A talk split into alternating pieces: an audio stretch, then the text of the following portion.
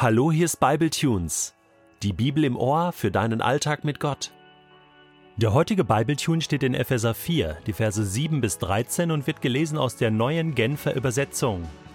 Jedem Einzelnen von uns hat Christus einen Anteil an den Gaben gegeben, die er in seiner Gnade schenkt. Jedem hat er seine Gnade in einem bestimmten Maß zugeteilt. Darum heißt es in der Schrift, als er im Triumphzug zur Höhe hinaufstieg, hat er Gefangene mit sich geführt und Geschenke an die Menschen verteilt. Wenn hier steht, er ist hinaufgestiegen, dann muss er doch zunächst einmal hinuntergestiegen sein, hinunter bis in die tiefsten Tiefen der Erde. Und er, der hinuntergestiegen ist, ist dann auch wieder hinaufgestiegen bis über den höchsten aller Himmel, um so das ganze Universum mit seiner Gegenwart zu erfüllen. Er ist es nun auch, der der Gemeinde Gaben geschenkt hat. Er hat ihr die Apostel gegeben, die Propheten, die Evangelisten, die Hirten und Lehrer. Sie haben die Aufgabe, diejenigen, die zu Gottes heiligem Volk gehören, für ihren Dienst auszurüsten, damit die Gemeinde, der Leib von Christus, aufgebaut wird.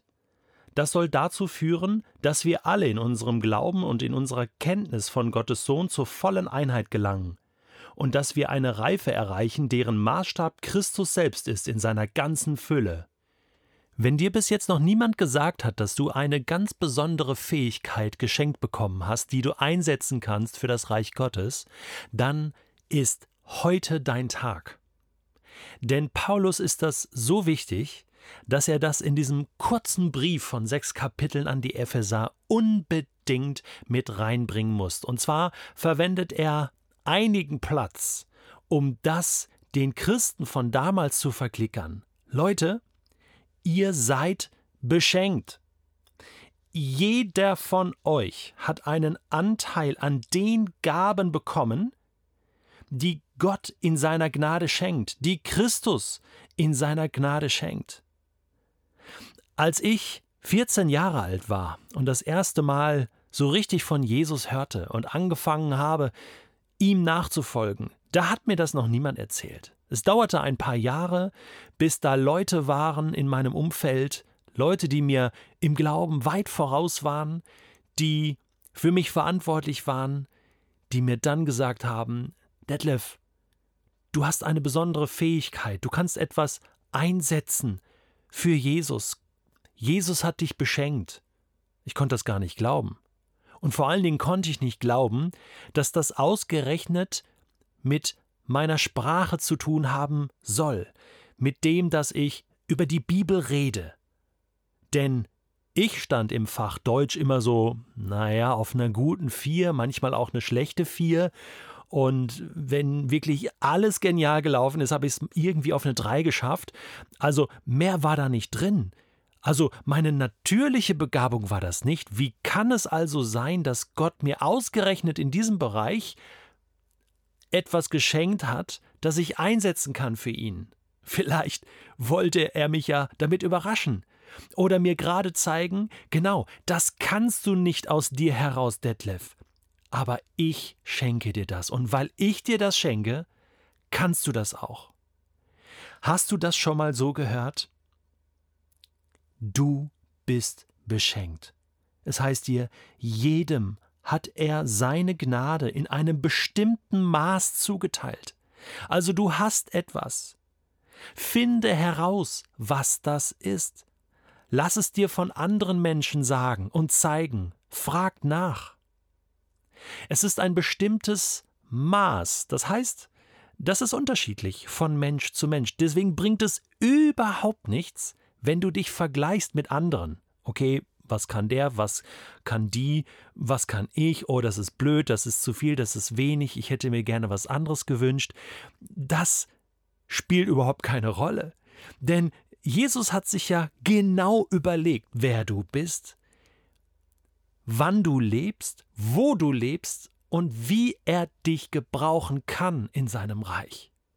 Epheser Kapitel 4 ist sozusagen eine Lobeshymne von Paulus auf die Gemeinde. Er hat in Kapitel 3 damit schon angefangen, als er so schreibt, selbst die Engel sind neugierig zu sehen, was Gott mit all den Menschen macht, die er da rettet. Die sind doch immer noch schwach und fehlerhaft, und siehe da, er baut mit ihnen Gemeinde. Er baut mit ihnen Reich Gottes. Er beschenkt sie mit Gaben. Er setzt sie ein und sie verändern die Welt. Wow! Da machen die Engel im Himmel Handstand vor Freude.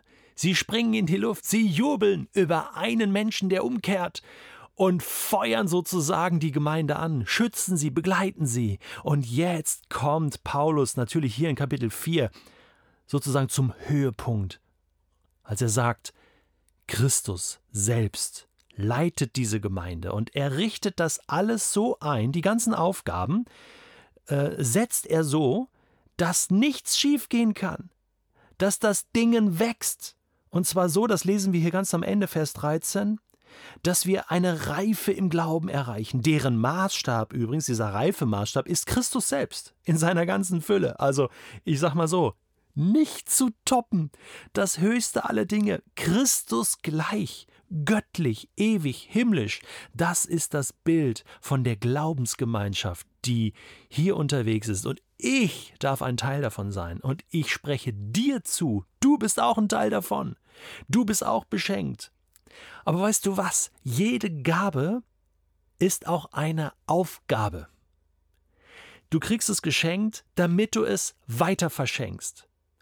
1. Korinther 12 heißt es, tolles Kapitel zur Parallele hier, jeder hat vom Geist Gottes Gaben bekommen zum gemeinsamen Nutzen aller. Du kannst also, nein, du sollst, du musst das sogar einsetzen, weil wenn du deine besondere Fähigkeit nicht einbringst in das Reich Gottes, dann fehlt etwas. Dann ist ein bestimmtes Maß nicht vorhanden. Und das darf nicht sein. Dann ist die Gemeinschaft unvollkommen, krank, geschwächt, wie auch immer. Wenn du das zum ersten Mal hörst, dann nimm das für dich an. Du bist begabt. Du bist auch berufen, automatisch dadurch, diese Gabe einzusetzen. Bedanke dich bei Jesus für dieses Geschenk und sag, Jesus, hier bin ich, ich setze das ein. Paulus bringt noch verschiedene Beispiele. Er nennt fünf Dienste oder Aufgaben, die für die Gemeinde ganz, ganz wichtig sind. Und diese fünf kann man sozusagen auch als einen, als eine fünffältige oder einen fünffachen Dienst oder Aufgabenvielfalt in der Gemeinde beschreiben. Er sagt, da gibt es Apostel, das sind die, die leiten, die mit einer Vision vorangehen, da gibt es die Propheten, die auf Stimme Gottes hören und in besonderem Maß das weitergeben, was Gott sagt, da gibt es die Evangelisten, die die Menschen, die verloren sind, immer im Blick haben. Da gibt es Hirten, die die Gemeinde leiten und barmherzig sind. Da gibt es die Lehrer, die das Wort Gottes verkünden und auslegen können. Und da gibt es noch viel, viel mehr. Erst Korinther 12, Römer 12 werden noch ganz andere Gaben und Aufgaben beschrieben.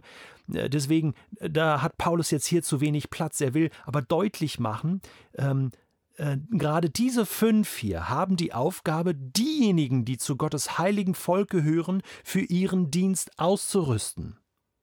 Und deswegen möchte ich jetzt zu denen sprechen, die, so wie ich, schon ein bisschen weiter sind in ihrem Gaben erkennen und Gaben einsetzen. Wenn du weißt, dass du eine dieser fünf Gaben hast, dann hast du auch die Aufgabe, in deiner Gemeinde, in deiner Kirche, in deiner Gemeinschaft anderen zu dienen damit, anderen zu helfen, damit sie auch sich entfalten können und die Möglichkeit haben zu wachsen.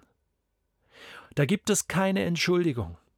Da gibt es kein Argument dagegen, dass man sagen kann, ja Mensch, aber ich wurde nicht so gefördert und nicht so gesehen und irgendwie traue ich mich nicht.